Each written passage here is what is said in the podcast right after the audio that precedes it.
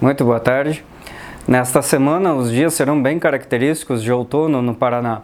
Amanhece com temperaturas amenas ainda em boa parte do estado, especialmente entre o centro-sul, Campos Gerais e a região metropolitana de Curitiba, ainda com valores muito próximos aos 10, 11 graus nas primeiras horas do dia, mas depois com expressiva amplitude térmica em todas as regiões do estado.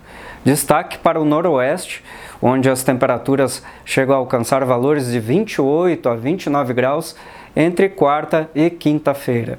A situação é de tempo estável, não há previsão de chuvas, pelo menos até quinta, nas regiões do estado do Paraná. Fica com essa condição de nebulosidade variável, formação de alguns nevoeiros, principalmente em áreas de serra, eh, vales de rios, mas que se dissipam ao longo do período da manhã.